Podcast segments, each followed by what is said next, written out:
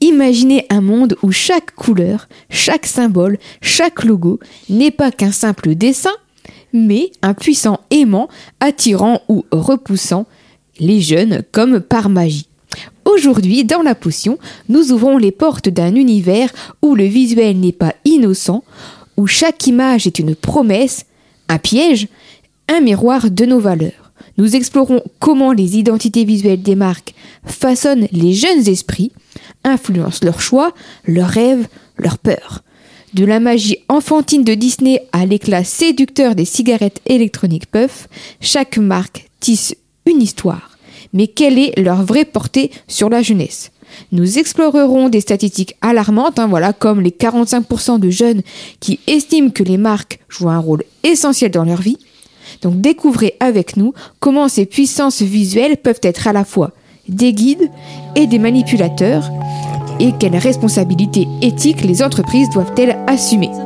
Rejoignez-nous pour une analyse en profondeur des stratégies de branding, des pratiques éthiques et de l'importance du bien-être social dans le marketing. Préparez-vous à voir les marques sous un nouveau jour, un voyage qui changera votre perspective sur le pouvoir des images. Bienvenue dans La Potion, le podcast où l'on parle de branding, de design comme d'habitude et surtout de secrets de marque. Je m'appelle Miguel Clément et comme toujours je suis en compagnie de Manon Thirier avec qui j'ai cofondé le studio de design Hermits. Cette émission est spécialement conçue pour les entrepreneurs et les dirigeants d'entreprise qui désirent muscler leur marque. Nous vous invitons à vous abonner pour ne rien manquer de nos épisodes et pour bénéficier des dernières tendances en matière de branding et de design. Super gentil. Salut Miguel. Salut Manon, tu vas bien Ça va très bien comme toujours et toi? Ah bah ça va comme d'habitude, euh, comme d'habitude euh, toujours les mêmes salutations. Comme d'habitude. Euh, alors pendant que je te laisse euh, deux minutes, je vais sur TikTok pour vous passer un euh, quelque chose d'incroyable qui vient de passer euh, bah, sur les réseaux, voilà, sur TikTok, et vous allez euh, nous dire ce que vous en pensez parce que c'est plutôt troublant. Je suis le coprésident de la division divertissement de Disney. Nous avons une annonce spéciale à faire aujourd'hui. Comme vous le savez, Disney est un lieu magique. C'est là que les grenouilles se transforment en princesses, que les orphelins comme Cendrillon se transforment en belles princesses. Et contrairement à nous, adultes blasés, les enfants croient en la magie. Nous avons passé 100 ans à cultiver une marque à laquelle les familles font confiance et qu'elles aiment depuis des générations. Grâce à cette confiance, nous avons discrètement inséré des éléments homosexuels dans nos films et nos émissions de télévision. D'abord sous la forme de personnages LGBTQ en arrière-plan, puis dans des rôles principaux et dans l'intrigue. Peu de parents savent qu'il y a deux ans, à l'occasion du mois des fiertés sur Disney et notre service de streaming, nous avons diffusé l'extravagance Disney plus Drag Queen afin de présenter les idéologies et la sexualité homosexuelle aux enfants et de les encourager à expérimenter par eux-mêmes. Et nous sommes fiers de notre score parfait, de notre score en matière de diversité, d'équité et d'inclusion. Mais nous nous efforçons toujours d'aller au-delà de ce qui est attendu. C'est pourquoi nous sommes fiers d'annoncer que nous allons ouvrir cet été des cliniques pédiatriques transgenres sur le thème de Disney pour les enfants de tout le pays. Comme vous le savez, les parents qui décident de changer le sexe de leurs enfants sont encore très stigmatisés, en particulier ceux qui élèvent leurs enfants en tant que personnes non binaires et qui utilisent les pronoms il. Nous sommes donc convaincus qu'avec notre marque Disney, les bloqueurs de puberté et nos cliniques sur le thème des personnages, nous pouvons contribuer à réduire cette stigmatisation, à normaliser ces idées et à les faire passer dans le courant dominant. D'autres marques comme Bud Light, Gillette et Pantene ont contribué à ouvrir cette voie. Et nous sommes fiers de prendre les devants et de nous faire entrer dans le nouvel ordre mondial. Nous tenons à remercier le gouverneur Gavin Newsom, le président Joe Biden, la secrétaire adjointe à la santé Rachel Levin, une femme incroyable. Je n'ai pas parlé de femme transgenre, c'est une vraie femme. Et il est grand temps que nous cessions de faire ces distinctions qui divisent lorsqu'il s'agit de parler d'elle et des autres. Chaque patient recevra donc un abonnement gratuit pour la saison et un parc à thème Disney.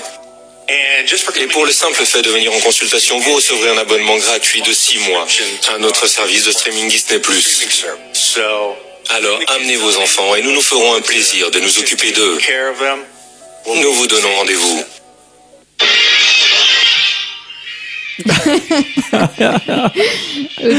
Qu'est-ce qu'on est subversif dans la potion, c'est incroyable. Qu'est-ce que t'en penses Manon si tu vas dans leur clinique transgenre, tu auras un accès gratuit à Disney. On vous rassure, c'est un fake. Voilà, on vous rassure, c'est un fake. C'est un fake, c'est quelque chose qui qui pullule vraiment sur les réseaux sociaux. Alors évidemment, ça m'a surpris la première fois que je, que je l'ai vu. J'ai vite vérifié l'information et on trouve effectivement que c'est un fake. En fait, c'est un gars de... euh, il s'appelle comment déjà? Euh, Mike quelque chose, pas très important de se rappeler de, de son nom, mais c'est un youtubeur américain qui a fait euh, une espèce de, de parodie. Euh, et beaucoup de gens y ont cru, Mhm. et beaucoup de gens, malgré tout, croient en, en cette euh, presque théorie du complot où des symboles se cachent euh, dans les produits destinés aux enfants. Mhm. Alors bon, faut peut-être pas, faut peut-être pas aller jusque Jusque-là, là, oui. mais c'est l'occasion pour nous de parler d'un bah, d'un sujet super important, c'est-à-dire celui des identités visuelles et de leur impact sur les jeunes. Mm, mm. Et aussi, voilà, quelle est bah, finalement euh, la responsabilité des marques d'un point de vue éthique, en fait, euh, dans euh, ce domaine C'est ça. Alors on va discuter pour ça des stratégies de branding enfin, ciblant les jeunes, avec des exemples comme euh, la marque de cigarettes électronique Puff. Mhm. On aura aussi McDonald's. Où est passé Ronald McDonald Voilà. Je pense que vous posez toute cette question. Voilà. Et euh, on va parler des Alcopops et euh, voilà d'autres- marques. D'autres exemples, oui. Alors, euh, vas-y, tu peux, si tu souhaites euh, Déjà, aborder le peut-être sujet. que ça va être important de préciser euh, bah, voilà l'importance en fait de l'identité visuelle hein, pour les marques et, et leur influence finalement euh, sur les jeunes. Euh, comme voilà, comme vous le savez, mais euh, je pense que vous en doutez, si vous avez euh, dans vos souvenirs d'enfance euh, toutes les marques ou les jouets, les, les je dirais même les aliments de, de- de vos- qui ont bercé votre enfance et leur, leur packaging, leur publicité, enfin voilà, je pense que ça va vous parler. Mais je pense que vous le savez, les jeunes, bah, ils sont un peu influençables et euh, bah, ils prennent des habitudes de consommation, d'où euh, bah, un ciblage en fait des marques euh, le plus précoce possible. Donc Alors on Bah. pense à Disney par exemple, qui Ouais. reste dans la mémoire des parents, qui le transmettent, qui transmettent pour certains leur Mhm. passion euh, à leurs enfants, oui, et certains d'ailleurs euh, devenus adultes restent des grands passionnés de Des Disney. Tu en as dans ton entourage Manon, des gens qui à plus de 30 ans euh, continuent d'aller euh, comme à la Mecque, tu sais presque Oui, régulièrement abonnement Disney. oui. euh, chez Disney. Mm, mm. Alors, tu disais, c'est intéressant ce que tu dis, les enfants sont influençables. On voit ça un peu comme un gros mot parfois. Mm. Euh, non, enfin, ils sont influençables pourquoi? Parce que ils sont en apprentissage permanent. Mhm. Quand tu es enfant, tu apprends. Et tu apprends de qui? Bah, De tes aînés. Effectivement, tu apprends de, de- des figures euh, statutaires, de, de tes parents, de ton entourage. Et effectivement, c'est à l'entourage de façonner le monde dans lequel va vivre l'enfant Mhm. et plus tard l'adulte. Ah, et, et même pour aller un peu plus loin, vous, vous imaginez bien qu'une marque qui va s'adresser à, on va dire, à un adulte euh, va évidemment euh, prendre, on va dire, sa raison euh, en en tout cas son, son problème, mais c'est sa raison en, en compte lorsqu'il va penser sa stratégie de marque. Mhm. Pour un enfant, évidemment, si vous voulez vendre un... Alors, je vais prendre un exemple de, de céréales ou n'importe quoi. Euh, un enfant ne sait pas si euh, cet aliment est bon pour sa santé ou pas. C'est pas du tout dans ses problématiques. Il s'en fiche. Mm, mm. Euh, lui, tout ce qu'il va voir, c'est quelque chose d'attrayant qui va voir, qui va lui donner envie. Euh, alors qu'évidemment, bah, on n'est pas du tout dans la même problématique pour un adulte. C'est ça, d'où l'importance de cet épisode. Alors pourquoi cet épisode? Euh, Pour vous en tant que dirigeant de marque, voilà, pour voir euh, quelle est la direction la plus éthique euh, possible pour vous si vous souhaitez créer une identité visuelle et que vous allez vous adresser partiellement ou pleinement aux enfants. Aussi à tous les auditeurs qui sont euh, futurs parents ou consommateurs, voilà. Avoir les clés pour déchiffrer les symboles, les couleurs, euh, c'est presque de la sémiotique, une, Oui. euh, une, euh, une discipline qu'on aime, qu'on aime beaucoup, toi et moi, qui vient, qui, qui, qui tend à expliquer les symboles et leur signification. Et dans chaque couleur, on a une symbolique culturelle, dans chaque signe, chaque symbole, on a une signification. Euh, voilà. Donc, c'est l'idée aussi de cet épisode. Euh, et ça va nous amener à la fin de cet épisode sur le fameux RSE dont on a déjà parlé. Oui. Pour aussi peut-être avoir une discussion ensemble, toi et moi, maintenant, sur euh, euh, les possibilités d'évolution des, euh, des réglementations en vigueur, puisqu'il Oui. n'existe pas vraiment de réglementation sur les identités visuelles, à part sur les mentions mensongères ou trompeuses, ou sur des euh, labels. Par exemple, on ne peut pas indiquer quelque Mhm. chose, euh, utiliser le nom bio, par exemple, qui est euh, maintenant un label. Mais il n'y a pas vraiment de réglementation juste dans, la, dans le RSE, donc responsabilité sociétale des Mhm. entreprises, encore une fois. Il y a juste des prérogatives, des, des directions à prendre pour Oui. avoir une marque la plus éthique possible. J'espère qu'on ne vous a pas trop choqué avec cette... C'est pas trop l'habitude de la maison, mais ça, cette, cet extrait là sur Disney, euh, euh, c'était assez, assez marrant. Voilà. L'idée c'est aussi de, de, de, f- de faire la, la distinction entre le vrai et le faux. Le vrai et le Ouais. faux, euh, puisque avant d'aller plus loin avec le premier exemple de Puff, euh, donc les cigarettes électroniques, euh, je voulais avoir peut-être un, un point avec toi, euh, si, si tu veux bien, euh, entre réglementation et liberté totale. Donc on pourrait se dire, bon, là je viens de le lire, on a le RSE qui donne une direction. Euh, Est-ce qu'on doit, dans un monde où le, la liberté d'expression est, est apparemment de moins en moins vraie, est-ce qu'on doit commencer à interdire l'identité visuelle? Je viens de te dire qu'il n'y avait pas de réglementation. Est-ce qu'on doit mettre des réglementations sur les identités visuelles? Est-ce qu'on doit au contraire euh, laisser totalement le libre champ? Et quel est le rôle des entreprises aussi euh, bah, dans, dans cette place sociétale qu'elles ont? C'est-à-dire, Mhm. euh, bah, est-ce que voilà, est-ce qu'il faut commencer à mettre des limites? Et là, on va vers le communisme et le totalitarisme, presque la propagande, puisque on pourrait avoir un épisode sur euh, sur euh, le design graphique euh, dans, dans dans les années 30-40 euh, et au-delà sur la propagande. En fait, le, les affiches euh, staliniennes, euh, tout ça, ça a Mhm. vraiment contribué euh, à l'effort de, de guerre et aussi à, à l'expansion de, bah, de, cette idéolo- de cette idéologie. Pardon. Euh, le, le, le- le Troisième Reich s'est vraiment euh, développé vraiment sur l'image. C'est à partir de là qu'on a commencé à faire des films. Il y a des films qui ont été montés pour, pour, voilà, pour promouvoir le nazisme, quoi. Tout, tout simplement. Je- C'est pas des mots qu'on utilise d'habitude dans la potion, donc ils sont- c'est des mots qui sont un peu durs. Mais euh, tout ça pour dire que le pouvoir des images est vraiment, est vraiment présent, Mhm. quoi. Et, pour rebondir là sur, sur tes- Donc, ouais, qu'est-ce que t'en penses Est-ce qu'on doit questions. libéraliser totalement les identités visuelles? Est-ce qu'on doit euh, réglementer ça? Euh, Parce que beaucoup de parents en fait se plaignent ou de, de personnes se plaignent. Oui, les marques nous manipulent, nous manipulent.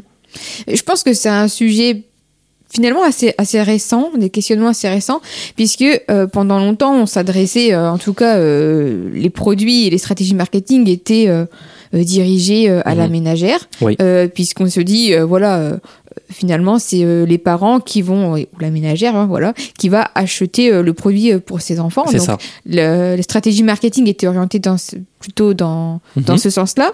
Mais c'est vrai qu'au fil des années, petit à petit, on s'est rendu compte que les enfants avaient aussi une, une influence euh, sur le choix des parents qui va, je pense, en grandissant euh, dans le changement un peu des modes de- d'éducation aussi. Mhm. Et, euh, et donc, dans les stratégies marketing, on va aller chercher à influencer directement euh, les enfants, alors que ce n'est ce ne sont pas eux qui vont euh, finalement acheter le produit. Mais c'est eux qui vont influencer ensuite Voilà. leurs parents. C'est là que je vois où tu veux Voilà. arriver au pester on power va en a. parler euh, tout à l'heure, Ouais. on, on va approfondir ce point-là.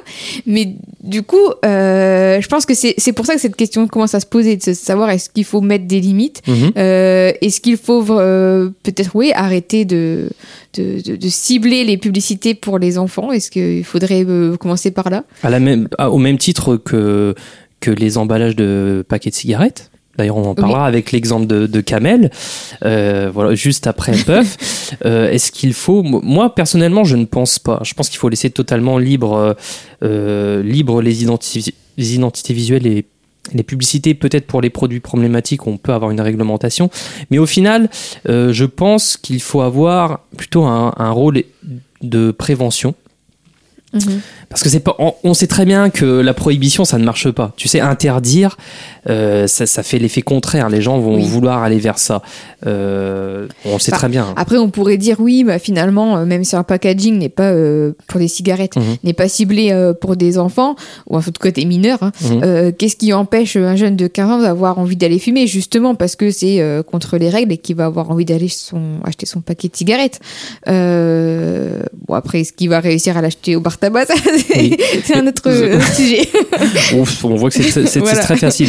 Mais dans un monde, enfin, il y, a un- il y a un petit côté euh, euh, bipolaire. J'ai l'impression. Mm. On veut de la liberté d'expression, mais on veut tout réglementer. Tu vois. Oui. Moi, je pense qu'il faut laisser le marché totalement libre dans, leur, dans les pratiques publicitaires, dans les pratiques de, de packaging.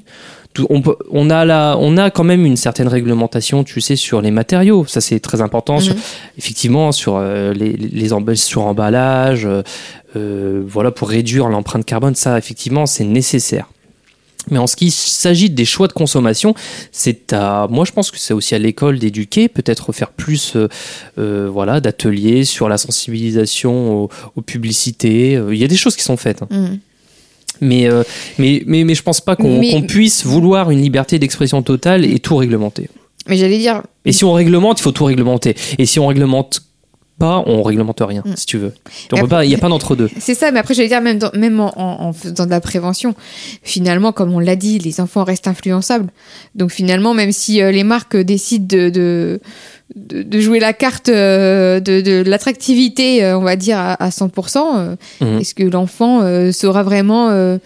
euh, euh, imaginons un jeune de 6 ans, est-ce qu'il est vraiment à même de savoir si c'est bon ou pas pour lui C'est ça. Donc, Et euh, il faut garder à l'esprit, encore une fois, enfin c'est un peu terrible ce que je vais dire. euh, les marques c'est pas c'est pas vos parents. Le, le but d'une marque c'est de grandir et de vendre. Donc Mhm. elle va faire tout ce qui est possible pour vendre. Euh, S'il y a un problème fondamental dans les marques, par exemple, dont on qu'on va aborder, bah, c'est juste qu'à la base c'est vraiment le produit le problème. C'est Mhm. pas c'est en- effectivement il s'adresse aux mauvaises personnes en ayant on va, on va en discuter avec Puff en ayant une approche qui va séduire des gens qui sont pas vraiment concernés à la base. Mais le problème, au fond, c'est vraiment le produit, c'est pas vraiment euh, l'emballage. Oui, mais après, c'est, je pense que Et là, on peut faire une réglementation. dans leur cas, euh, l'idée aussi, c'était de se différencier un peu de, des concurrents.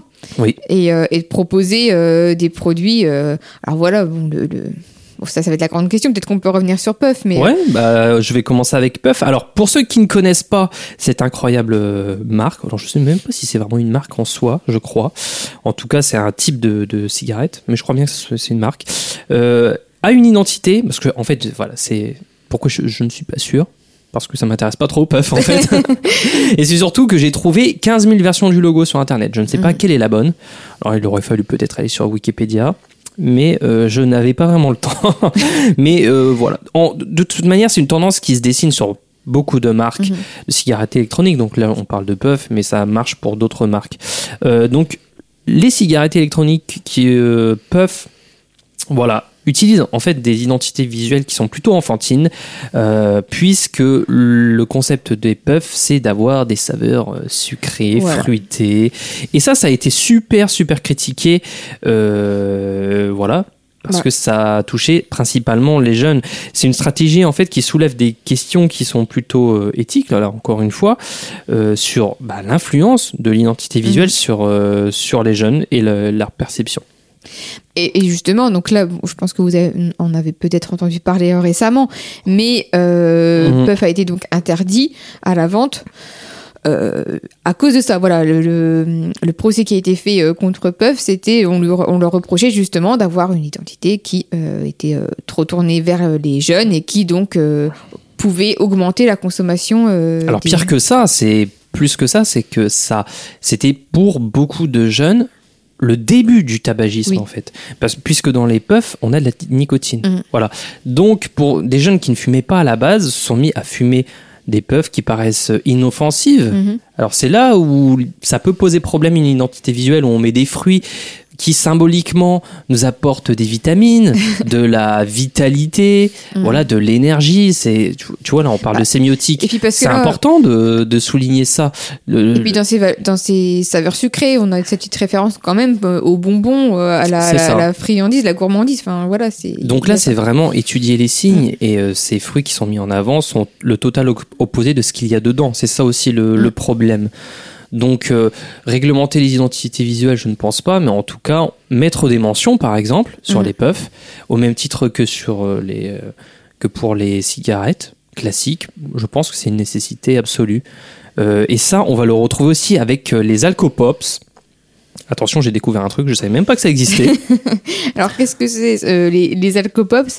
Bah en fait, alors, ce sont des boissons euh, alcoolisées, hein, d'où le alco, mais pops parce qu'en fait elles sont aroma- aroma- ah, aromatisées. Pardon, je, j'ai bourré, toi. ouais, non, mais euh, donc Parce voilà. que il est quand même euh, quoi Il est 11h là du matin? Ouais, c'est ça. Euh, Manon, elle a déjà pris son apéro. Moi, je bois un petit thé, tu vois. Donc, euh, c'est ça, non. je la vois la Suze là sur le bureau.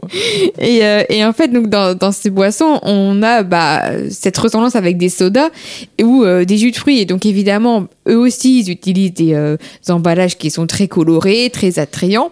Mhm. Et donc, comme un peu pour Puff, on euh, peut penser que ça cible les jeunes, puisque du coup, on, on a l'impression de boire juste un, un jus de fruits, alors que finalement, bah, dedans, on a euh, de l'alcool. Donc, euh, Ouais, le sucre masque l'alcool. Ouais.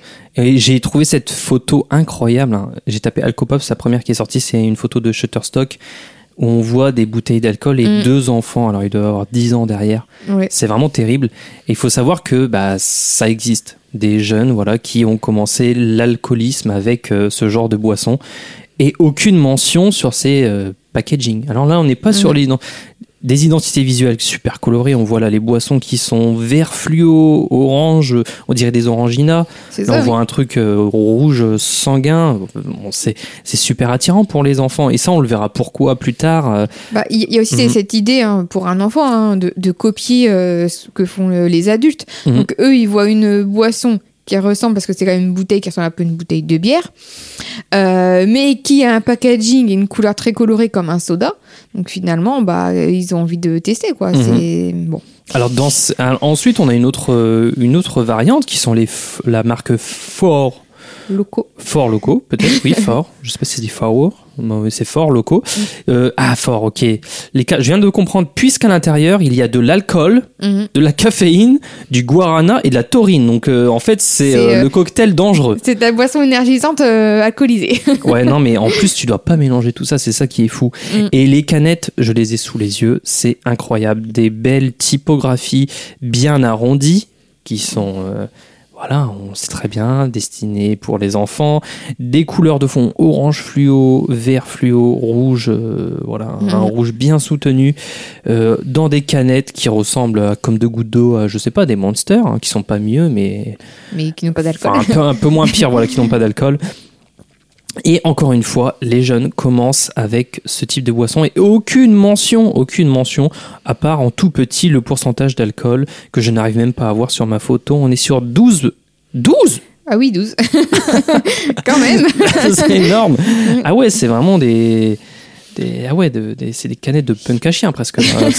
Bah, et, et encore vraiment pour insister dessus, c'est c'est vrai que donc toutes ces boissons sont problématiques puisque comme tu le dis, ça donne envie de commencer par ça parce que c'est sucré, c'est plus facile, c'est évidemment euh, c'est comme euh, donner un café à un enfant, ça va lui paraître amer, si vous donnez de l'alcool, il va pas apprécier ça, ouais. mais euh, de commencer par des boissons comme ça qui vont être super sucrées, super attrayantes, bah, petit à petit, va s'habituer à l'alcool et puis, euh, puis voilà, donc c'est ça qui pose le plus euh, problème. Alors un peu moins grave, bon, je, je pense quand même un peu moins grave, on a le cas de McDonald's, on se demandait où était passé Ronald Voilà, je pense que vous vous souvenez tous euh, de, de lui assis sur son petit banc devant Bah, les plus jeunes, je ne crois pas. hein. Les plus jeunes, euh, Oui, c'est vrai. parce que alors le, il a disparu, je ne sais plus quoi.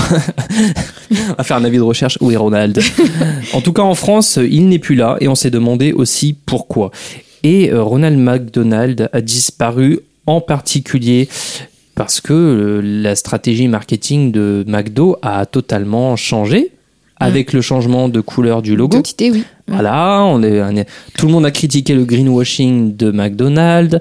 On, a- on met en avant, par exemple, ici dans les McDo du coin, puisqu'on est d'Amiens, euh, les bonnes patates de Picardie, euh, la bonne salade de nos champs. Euh, voilà. Est-ce que ça en est moins aujourd'hui euh, problématique sur euh, l'obésité chez les enfants? Je ne suis pas sûr. En fait, c'est juste, mais, mais bah, comme pour Puff, hein, finalement, ils ont décidé d'orienter leur stratégie plus vers un public euh, jeune, euh, ado, jeune adulte, Mhm. euh, que euh, les enfants. Et d'ailleurs, ça me fait.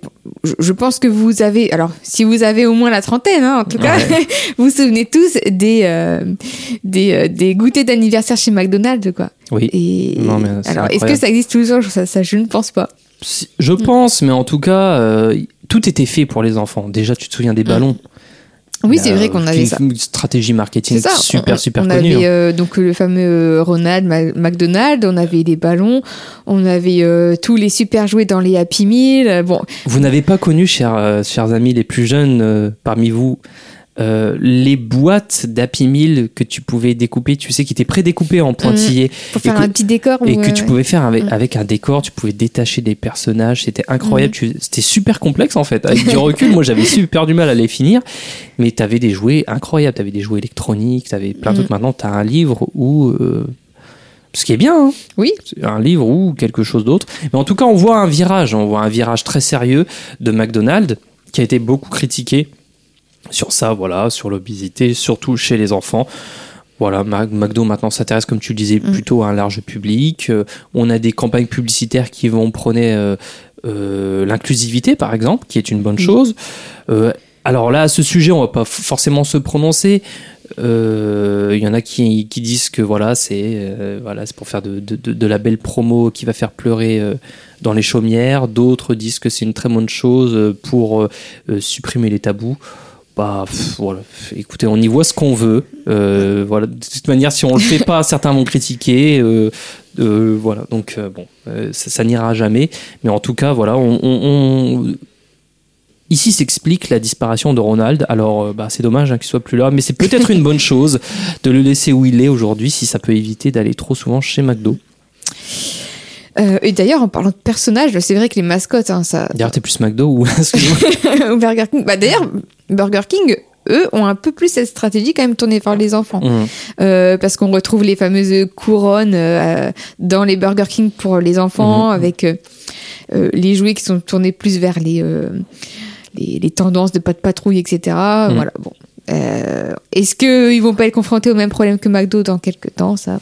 Ah, mais ils sont cool, Burger King, tu vois, sur les réseaux, ils sont cool. Euh, prochain exemple, et celui-ci est vraiment, il est fou, c'est euh, Joe Camel. Alors, ça, même moi, je ne l'ai pas connu.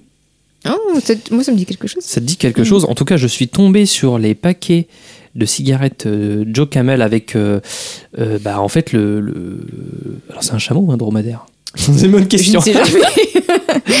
En tout cas, c'est voilà, c'est l'un des deux euh, qui donc Camel, hein, la marque Camel. Voilà, bon, ça- Voilà. ça- on fait le lien. Euh, donc la marque de cigarettes qui a été super critiquée pour son utilisation de Joe Camel, qui est un personnage en fait de dessin animé et euh, qui a été utilisé dans les publicités. Et bah, beaucoup ont soutenu que ce personnage rendait le tabagisme attrayant pour les jeunes Mm. pour les jeunes surtout. Euh, ils ont beaucoup nié ça euh, en disant que c'était destiné aux adultes, mais en fait, bah, on sait très bien que, que c'était aussi pour commencer à instiguer des petites habitudes de consommation Oui, chez les plus jeunes. avec l'alcool. Et, et en plus de ça, leur, euh, leur, pack, enfin, leur packaging, les, les paquets de cigarettes, euh, on pouvait les collectionner puisqu'on avait des illustrations différentes sur chaque euh, paquet. Euh, donc ça pose quand même un petit souci parce qu'on se doute bien que euh, cette idée de la collection, euh, c'est comme collectionner des cartes de foot.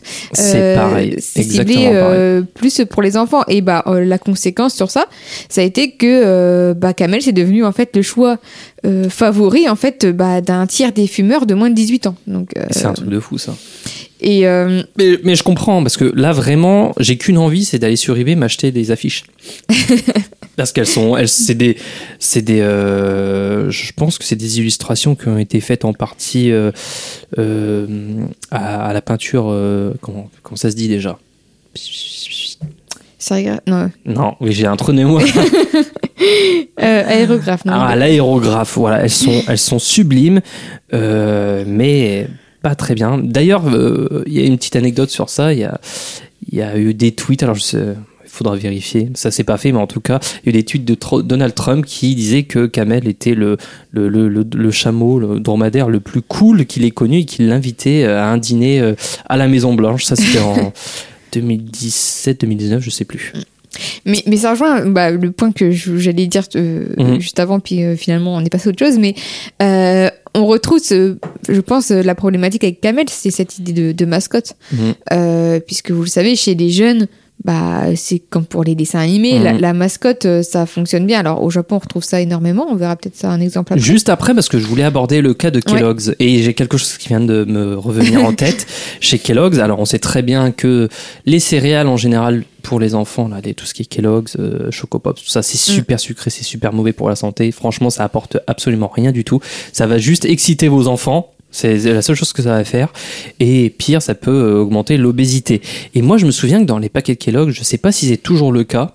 En tout cas, je pense que c'est largement moins le cas.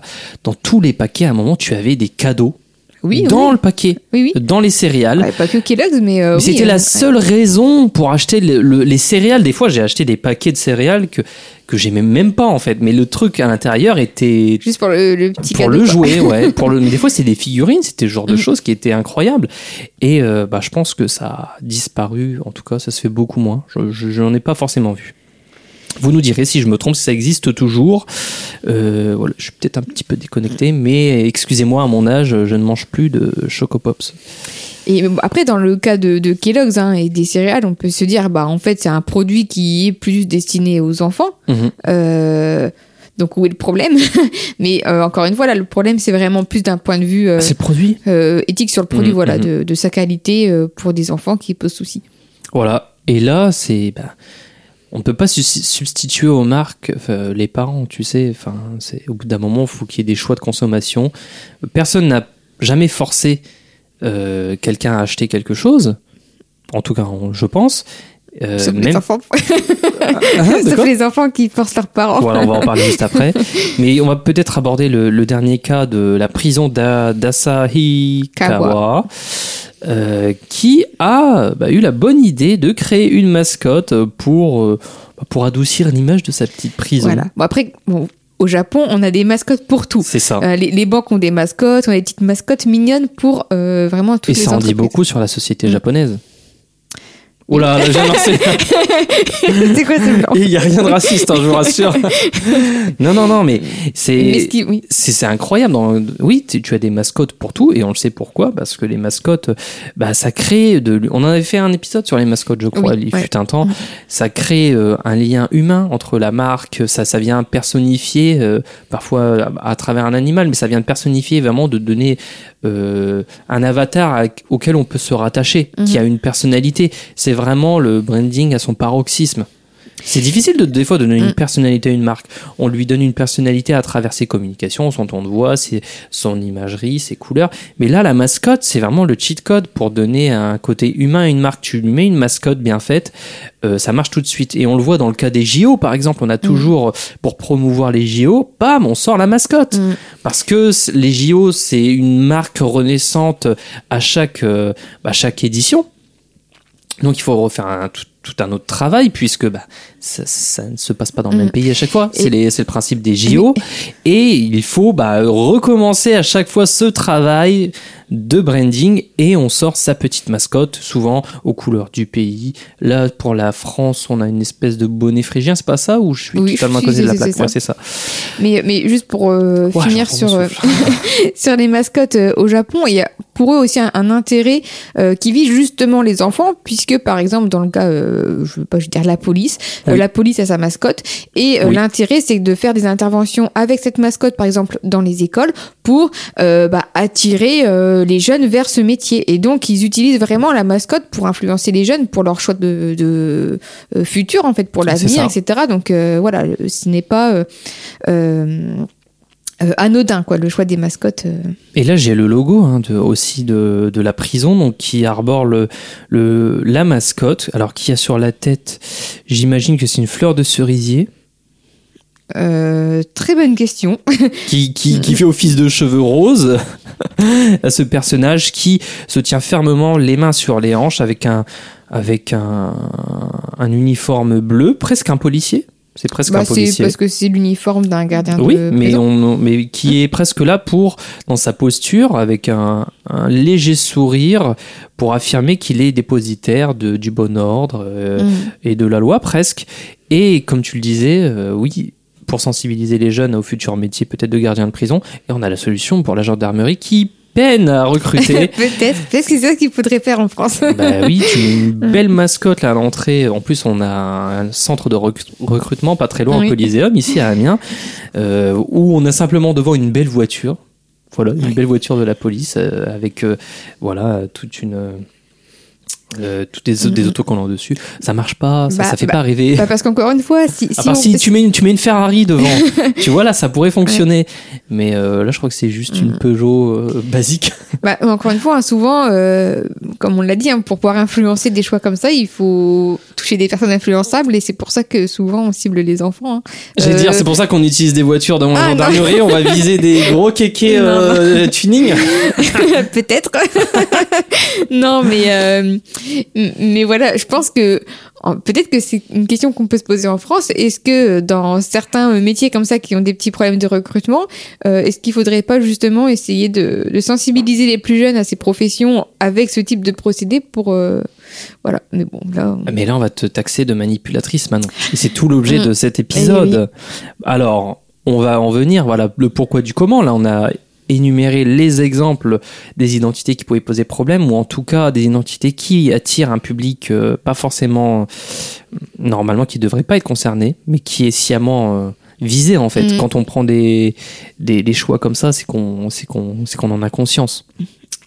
Et il faut savoir que les habitudes visuelles des enfants euh, se font dès, euh, enfin des, des, des, gens en général se font dès le plus jeune âge, donc à l'enfance, puisque les enfants sont constamment surexposés depuis presque leur naissance pour certains à des couleurs vives. Ça, ça passe par les jouets, les dessins animés, les livres d'enfants. Et ça, on les retrouve, ces couleurs vives, jusqu'au catalogue et au rayon des magasins de jouets. Et dans ces habitudes où on va avoir des couleurs très vives, pour contrecarrer ça, on observe une tendance pour une nouvelle consommation où les couleurs s'adoucissent, le plastique laisse place au bois, et ça, ça va dans une direction où bah, la question de l'environnement, de l'éco-responsabilité prend une place euh, de plus en plus importante et, Et- d'ailleurs nécessaire. Et- mais pour ce point, je, je me demande aussi hein, si euh, ce- ça, ça rejoint un peu mon idée euh, lors de l'introduction. Euh, je pense que cette, cette manière de revoir un peu le, le- les produits, leurs couleurs, Mhm. etc. euh, c'est aussi parce que euh, là, on est sur des produits vraiment pour du très jeune âge où on vise bah, les parents qui, Mhm. eux, ont des considérations euh, éthiques, qui vont faire des choix pour leur enfant qui vont être raisonnés. Euh, alors que dès qu'on, je pense, on est sur une tranche, tranche d'âge un petit peu plus haute, Où ils sont Euh, capables de faire voilà, où du ils sont capables de- chantage aux parents. ouais. ouais, bah, dès qu'ils sont capables de, de, de marcher, de parler et de faire tout ce qu'on veut. Mhm. euh, De faire une crise dans le magasin. Voilà, exactement. Et bien là, ça devient euh, autre chose. Et Mhm. donc, à ce niveau-là, je, je pense que les, les packaging, etc., les Mhm. stratégies marketing sont encore différentes. Oui, alors on va expliquer tout ça. Comment, comment on explique le pouvoir des, couleurs sur les enfants? Alors il faut savoir, chers auditeurs, que la science des couleurs montre que les nourrissons et les enfants interagissent euh, avec le monde à travers les couleurs. Les couleurs primaires telles que euh, le rouge, le bleu, le vert et le jaune, elles sont particulièrement euh, attrayantes pour les enfants.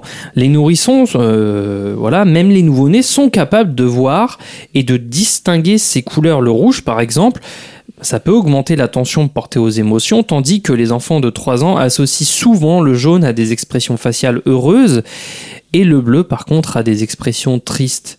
Euh, et les préférences de couleurs, Manon, si tu veux, euh, varient également selon le genre. Mhm. Alors, on va pas se faire des amis, mais c'est la science qui le montre, où les filles préfèrent les couleurs comme le rose et le violet, et les garçons préfèrent le bleu et le rouge. Alors, euh, est-ce que c'est une tendance naturelle ou une construction sociale? Je n'en sais rien. En tout cas, c'est ce qu'on observe dans les chiffres. Et ces Mhm. préférences, eh bien, ça a des implications importantes pour euh, l'industrie du jouet et la conception d'environnement d'apprentissage. Ça, c'est super Oui. important. Mhm. Voilà, d'où le choix parfois de couleurs plus douces, euh, euh, pour les parcs de jeux pour nourrissons par exemple. Oui. Voilà, on sait, il, faut éveiller les enfants, mais il faut pas les, non plus les traumatiser. Tout ça, c'est euh, on, on source un petit peu dans la potion, tout ce qui est affirmé, c'est vraiment. euh, c'est le docteur euh, Tricias Trianos Scholar, pardon. C'est marrant, Scholar, tiens. Euh, qui était assi- assi- ah, affilié à l'Institut Max Planck et qui est conseiller en cognition, développement, jeu et design. Euh, voilà, euh, et c'est un institut très renommé et indépendant. Voilà.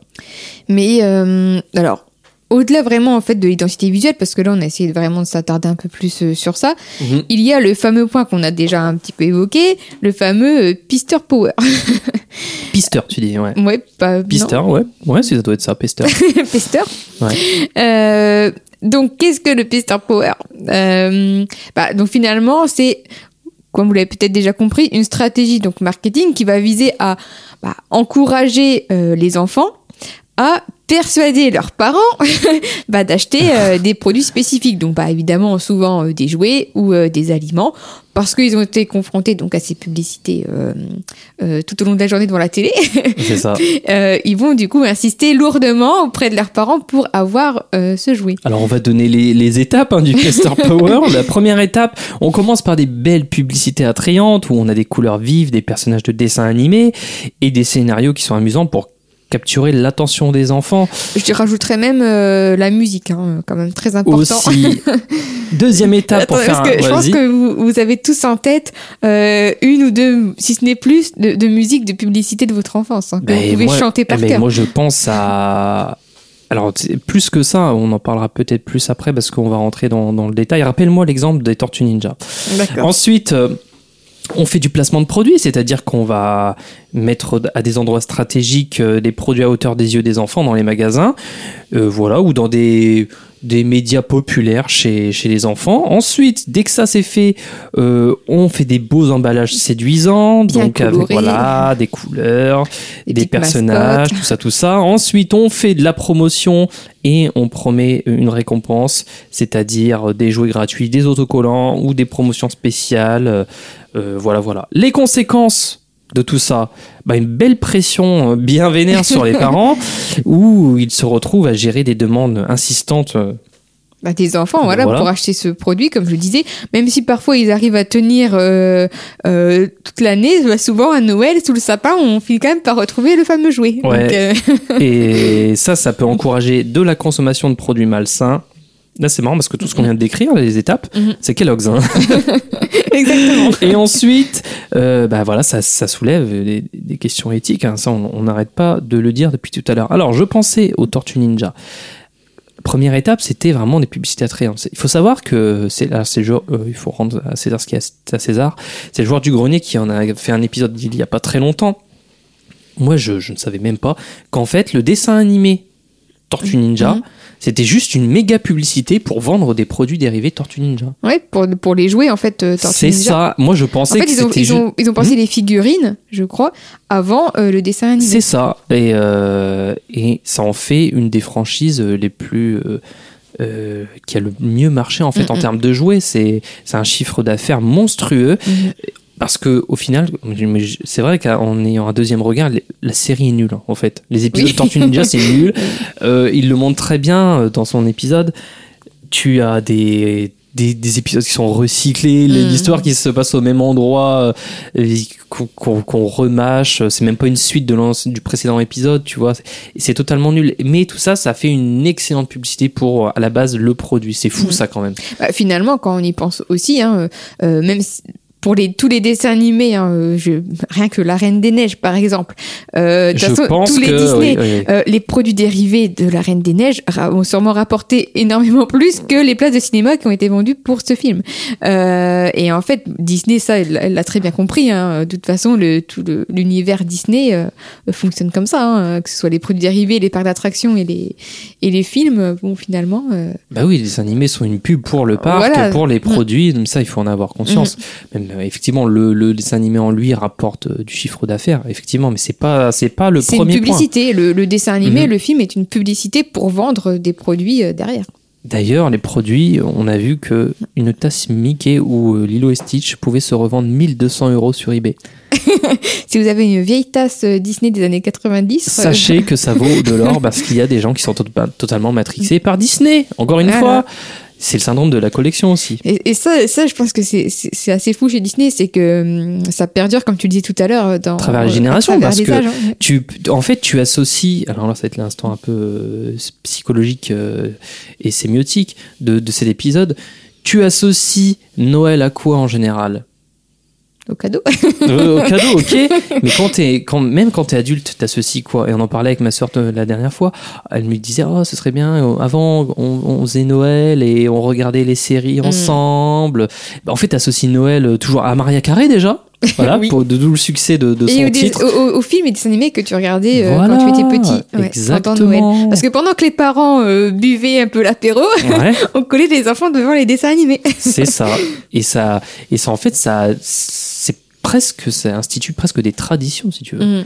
Le Disney, c'est la tradition euh, aussi à Noël, c'est la magie de Noël, c'est tout cet univers. Et c'est pour ça que c'est marrant de voir toutes ces critiques sur Disney et le TikTok que j'ai mis au tout début, Mhm. comme si Disney, d'une part, était euh, responsable aussi presque de, de, de l'éducation de l'enfant. Tu vois, c'était presque Mhm. comme un média éducatif euh, qui vient construire l'enfant et il se doit d'avoir une responsabilité euh, sur le contenu qu'il propose. Bah, c'est aussi pour ça que pendant longtemps, enfin Disney dans, dans ses films euh, finissait toujours par une petite morale. Mhm. On avait toujours un peu, euh, euh, ouais, c'est cette morale de fin d'un Disney qui finissait toujours bien. Bon, mais C'était la caution pour les parents. Ah oui, il est bien ce film quand même, Voilà. ça finit bien, ça, voilà, ça apporte des valeurs. euh, bah, ça reste un dessin animé, un produit de consommation. Mais effectivement, il faut faire attention à ce qu'on y met. Mais euh, voilà, c'est tout ça pour dire que le pouvoir des images est super, euh, super, super Mhm. puissant, encore une fois, et euh, qu'il faut faire attention à tout cela en tant que consommateur, mais aussi en tant que créateur. Mhm. Donc, bah voilà, est-ce qu'on va s'arrêter là? Parce que ça fait quand même 46 minutes euh, qu'on en discute. Peut-être quelques mots sur le, le RSE. Comment on peut encourager? Parce qu'on le disait, il n'y a pas de réglementation particulière sur les identités visuelles ou sur les emballages à part les mentions trompeuses. Mhm. Alors, il faut savoir que le RSE ne dit euh, pas grand-chose. En fait, non, ne dit rien sur les, sur les identités visuelles. Oui. Mais dans ces, euh, dans ces euh, comment dire, dans, dans, dans ces tendances, dans ce qu'il Mhm. promeut, on a quand même une, cer- une certaine responsabilité à prendre. Et en fait, si tu veux, c'est souvent implicite. Voilà, ils disent Oui, il faut faire attention à ci, à ça.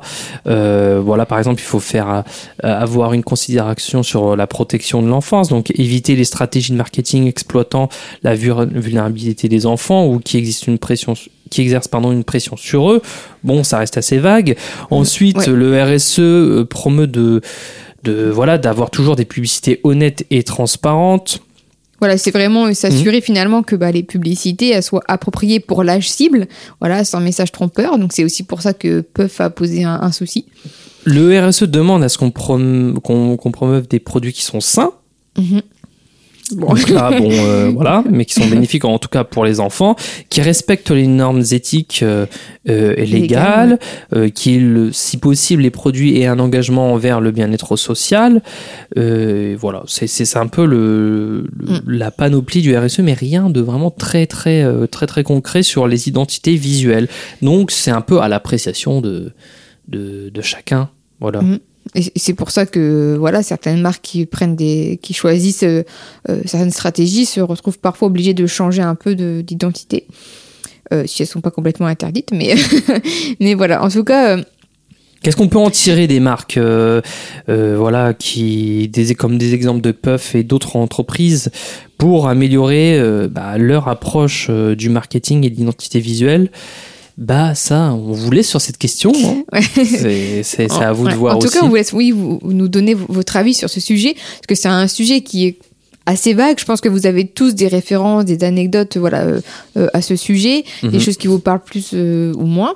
Euh, et encore plus si vous êtes parent, je pense que euh, il y a certainement certaines choses qui, qui vont faire écho. Mhm. Euh, donc bah, peut-être euh, vous, si vous êtes euh, parent, comment est-ce que vous euh, euh, vous voyez euh, bah, euh, ça en tout cas euh, pour euh, vos enfants? Est-ce que vous pensez que vos enfants sont influençables? Est-ce que euh, c'est quelque chose qui les touche? Et euh, qu'est-ce que vous faites pour euh, bah, remédier à ça? Voilà, de votre côté, peut-être. Oui, bonne question. En tout cas, moi, ça me rappelle pour terminer tous ces.